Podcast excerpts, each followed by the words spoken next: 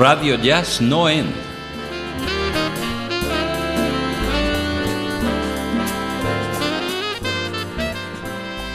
Desde Valencia, el mejor jazz de la red.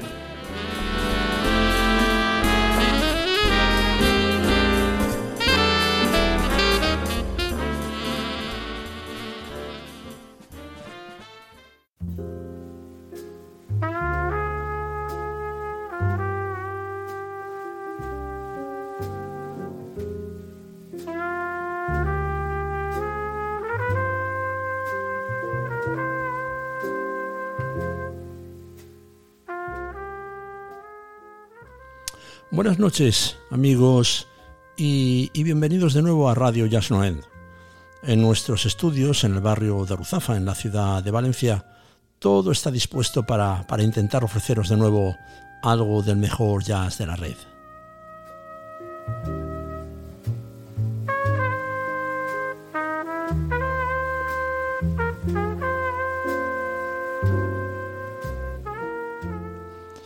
Esta noche nuestra primera escena nos lleva al 23 de noviembre de 1955 en el Café Bohemia de, Nueva York. Allí sobre el escenario hacen, hacen su aparición por, por vez primera los Jazz Messengers de Art Blakey, entonces eh, coliderados eh, eh, con el pianista Jora Silver. Cuando llega el momento de la presentación de los músicos, Art Blakey introduce a su trompetista Kenny Dorham como el rey sin corona. Un calificativo que, le acompañaría a lo largo de su carrera y que, que, de algún modo anticipaba el destino de su carrera porque, porque Dorham ha sido casi unánimamente reconocido y considerado por colegas y críticos como el artista más infravalorado de, de la historia del jazz. Dorham fue, fue una voz única y peculiar en el panorama de la trompeta de su época surgió en los albores del jazz moderno, tocando, tocando junto al sumo sacerdote del movimiento bebop, el saxofonista Charlie Parker. Pero formó parte de los movimientos que condujeron a ese bebop primitivo hacia, hacia el hard bop de los años 50 eh, y hacia las formas más sofisticadas y progresivas del post-bop de los 60. Y hoy le vamos a escuchar en cada uno de esos momentos eh, cruciales en el nacimiento y en la evolución del jazz moderno, donde la voz de su trompeta tan, tan a menudo ignorada marcó la diferencia, con la sutileza, la elegancia y la originalidad de un, de un estilo distinto al de sus colegas trompetistas contemporáneos como, como Dizzy Gillespie, como Fats Navarro, Clifford Brown o luego algo más tarde eh, Freddie Hubbard. De nuevo encontramos en Dorham todos los ingredientes del héroe no cantado una personalidad humilde y tranquila, una vida privada sin escándalos, sin leyenda y una, y una muerte prematura a los 48 años de edad. Músico, músico al que se le negó el éxito o el reconocimiento público, pero, pero que fue enormemente apreciado por sus colegas.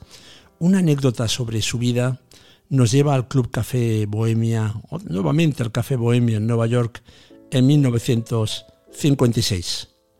Miles Davis y su banda, su primer gran quinteto, se encuentran en el escenario cuando aparece Kenny Dorham y, le pregunta a Davis si puede subir con él al escenario. Aunque la reacción previsible de Davis, eh, con su carácter arisco e intransigente, sería la de rechazar tajantemente esa petición, él aprecia y admira a su amigo Dorham, al que, al que considera un igual así que le permite compartir con él el escenario. Aquella noche Dorham maravilla a la audiencia y eclipsa por completo a, Davis, que, comienza a arrepentirse de, su decisión.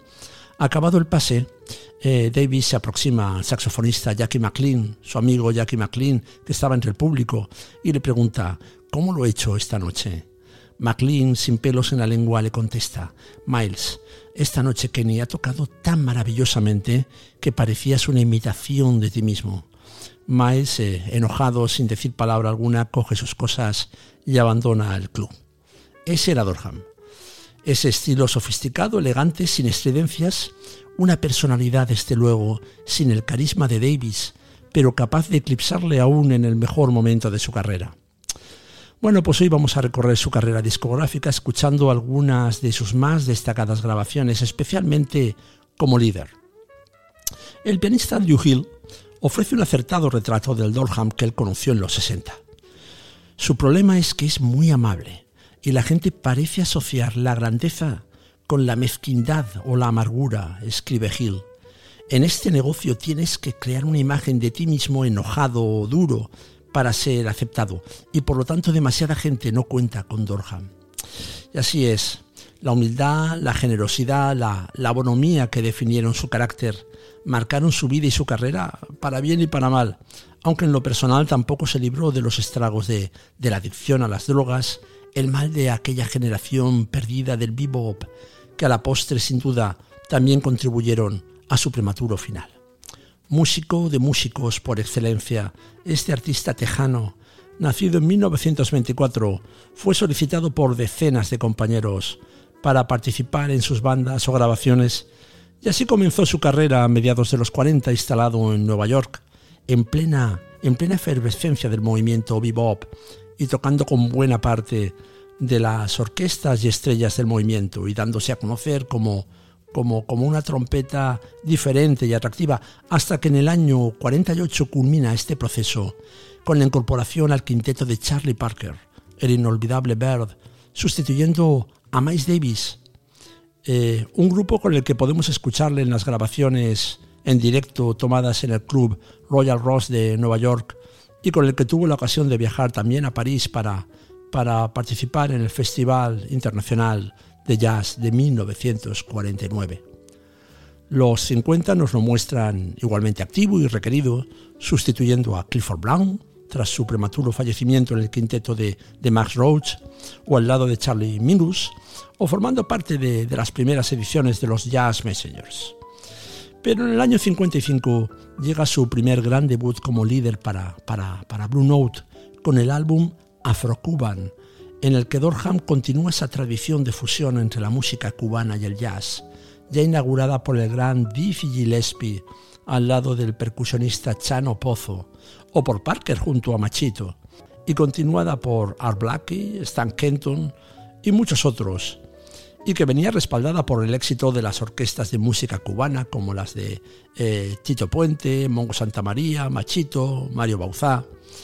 En este caso la percusión viene de la mano de Carlos Patato Valdés, recientemente llegado de Cuba, y toma el relevo de Chano Pozo en ese estilo cubop que, que vio la luz en las orquestas, como decíamos, de Gillespie de los años 40. Eh, bueno, y junto a Dorham un elenco, de, un elenco de estrellas del jazz del momento a caballo entre el casi extinto bebop y el hard bop de la época.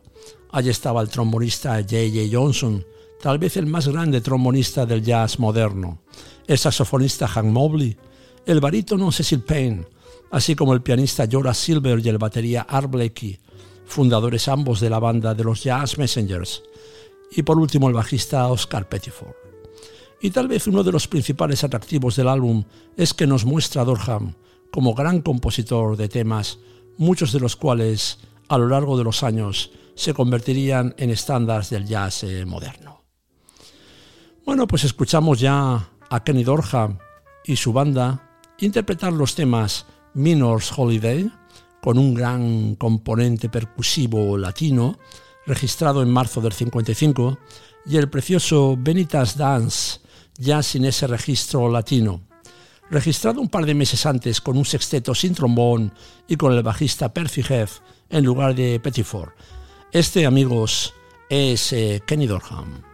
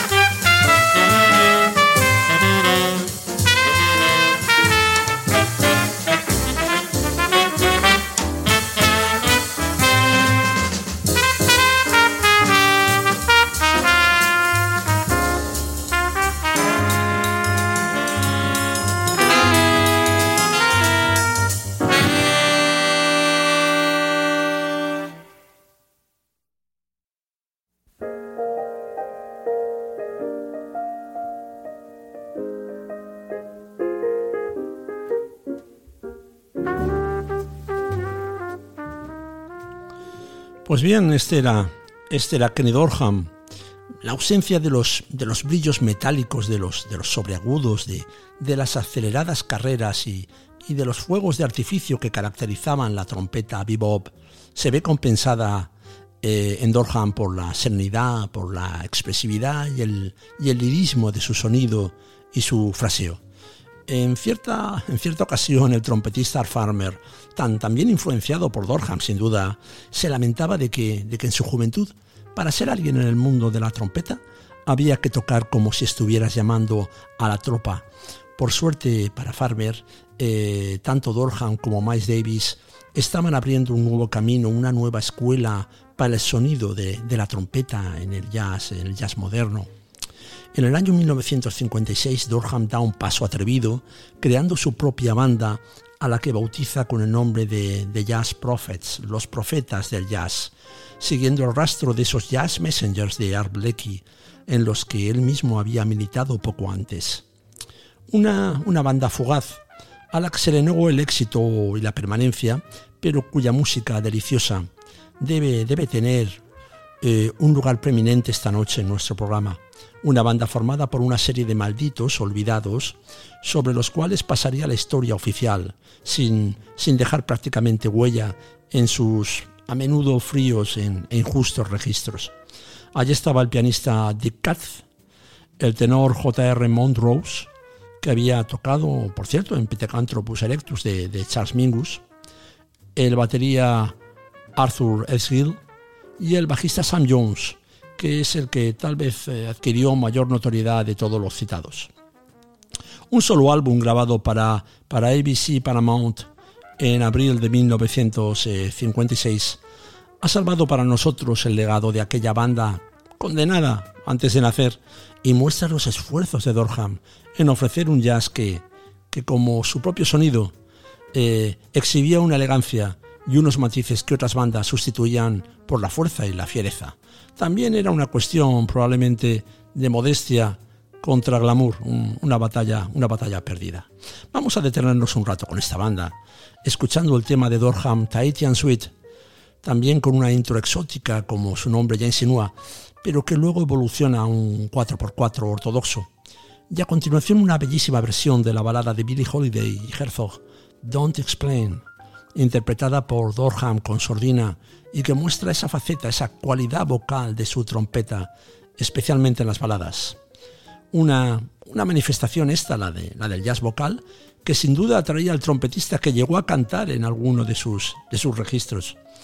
En el colmo de la fatalidad, un segundo álbum de esta banda fue registrado por, por ABC eh, Paramount en el mes de julio de aquel año, pero nunca se publicó y las cintas desaparecieron para siempre, o al menos, o al menos por el momento. Escuchamos ya la primera y última aparición discográfica en estudio de la banda de Kenny Dorham de jazz Prophets.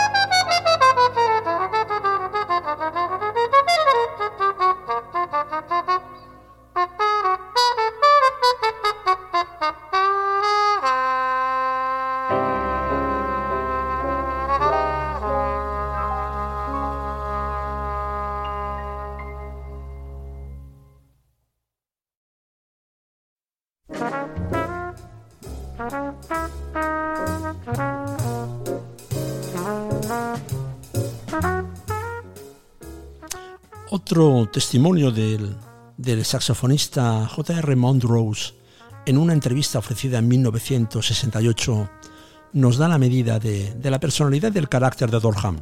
Decía Montrose, Kenny era un músico maravilloso y una personalidad muy vital. Eh, tiene calidez y todo el tiempo que estuve con él escuchaba cada nota que tocaba. Tengo muchas experiencias muy gratificantes con Kenny y siento mucho que la asociación con él finalizara, pero es la cuestión del dinero, como, como suele pasar. Hemos dicho que el álbum de Jazz Prophets era el único registro de estudio de esta banda, pero por suerte esta historia todavía no ha finalizado. Porque, porque en el mes de mayo de, de aquel año de 1956, Alfred Lyon y Francis Wolf de Blue Note llevaban sus equipos de grabación al Café Bohemia de Nueva York para grabar la banda de Dorham en su actuación en aquel club el día 31 de aquel mes, algunos meses después de que en ese mismo club se grabara el primer registro de los Jazz Messengers de Al Blakey y Jorah Silver, en los que tocaba el propio Dorham, como antes ya hemos dicho. Muchas cosas estaban comenzando en aquellos años. Eran momentos apasionantes en la historia del jazz moderno. Es cierto que la banda había cambiado, la banqueta del piano la ocupaba el gran Bobby Timmons y se había incorporado el guitarrista Kenny Barrell. Y también es verdad que el álbum fue publicado a nombre de Dorham con el nombre de Round Midnight at the Café Bohemia y sin referencia a los Jazz Prophets. Pero la banda y su música estaban ahí, así que eterno agradecimiento a los fundadores de Blue Note. Y vamos a escuchar a los Jazz Prophets en directo, interpretando en el Café Bohemia el clásico de Dizzy Gillespie, A Night in Tunisia, en una de esas noches de mitos y leyendas que jalonan la historia del jazz.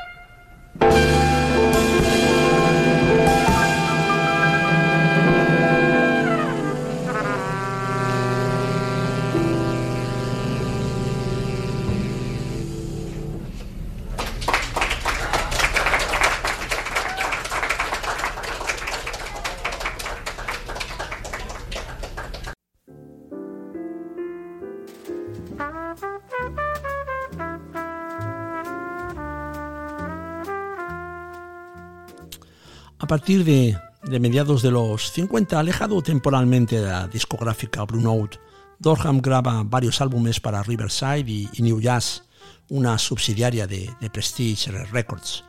Tal vez la más destacada grabación de aquella época fue el álbum Quiet Kenny, grabado en noviembre de 1959 para New Jazz y que por cierto estamos escuchando toda esta noche de fondo en nuestra locución.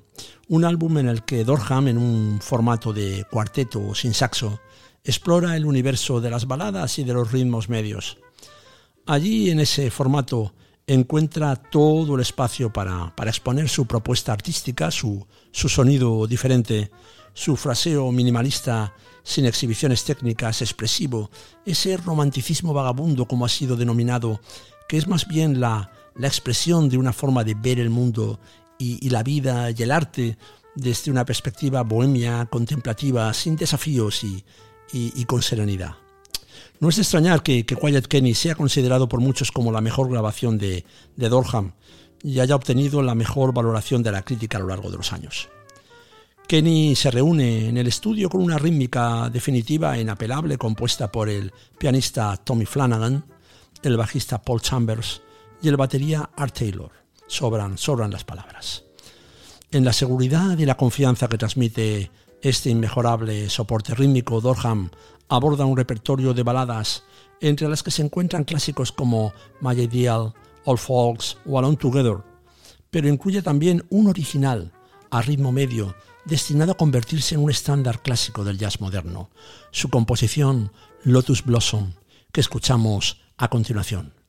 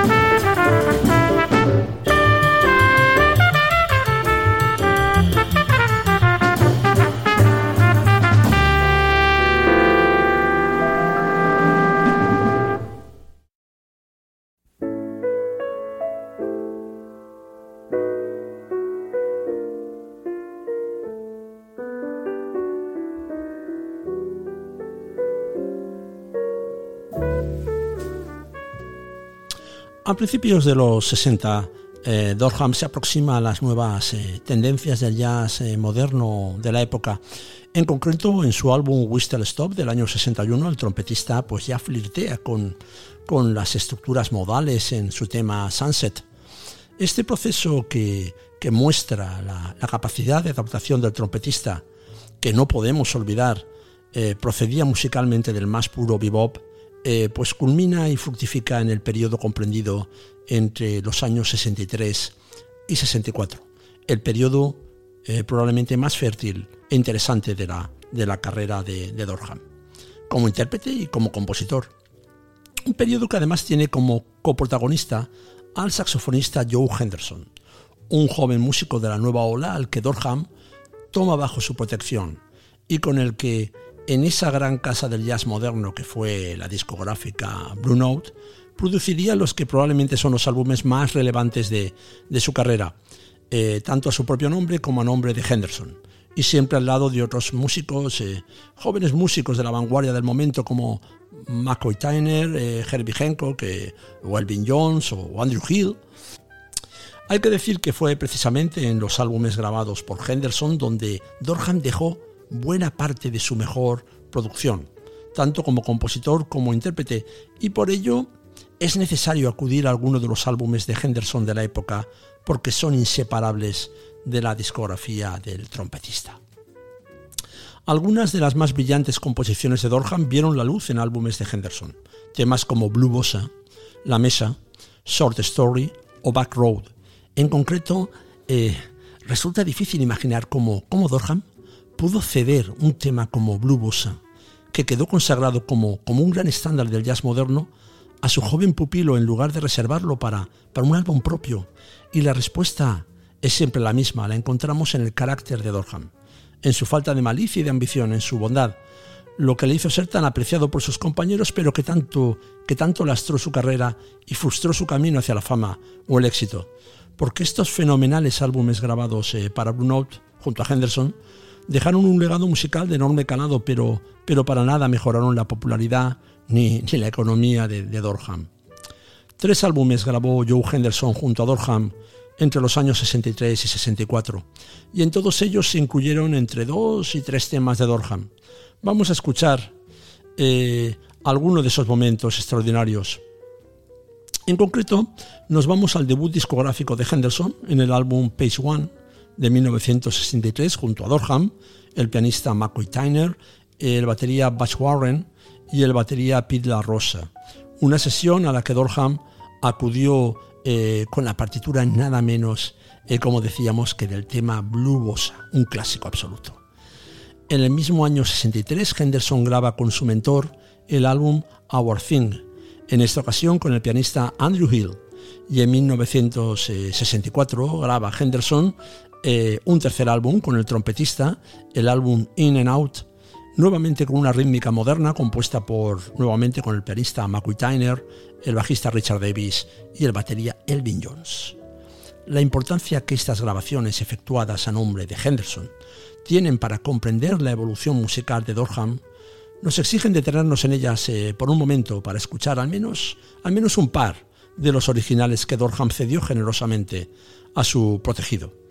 Vamos a escuchar, por supuesto, Blue Bossa del álbum Page One, con su melodía melancólica y atmosférica, casi mística como la califica el propio Dorham. Y Short Story del álbum In and Out, dos extraordinarias composiciones en el más puro estilo Dorham.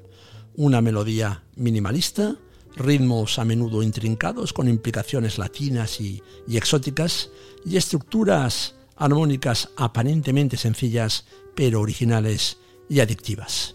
Bueno, pues vamos, vamos allá.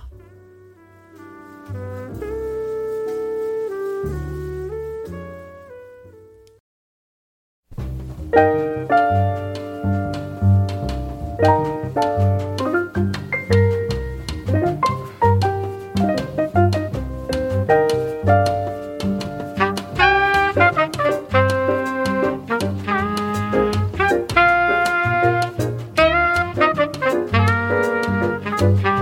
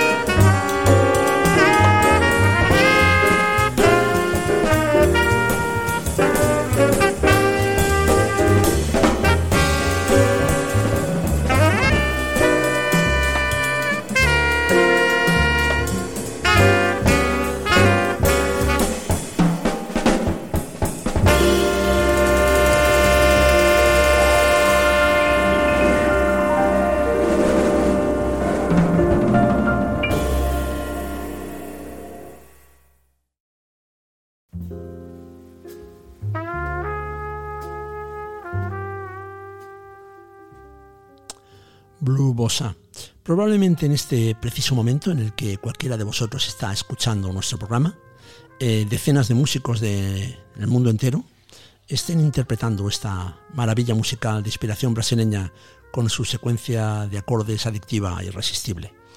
Este encuentro entre Dorham y Henderson, que fructificó en los años 63 y 64, produjo también dos álbumes a nombre del propio Dorham, de hecho, su primer encuentro discográfico fue en el álbum de Kenny Dorham Una Más, con una banda verdaderamente progresiva en la que se encontraban el pianista Herbie Hancock y el batería Tony Williams, ambos miembros de, del segundo gran quinteto de, Miles Davis, así como el bajista Butch Warren, que, había viajado a Nueva York para, trabajar con Dorham.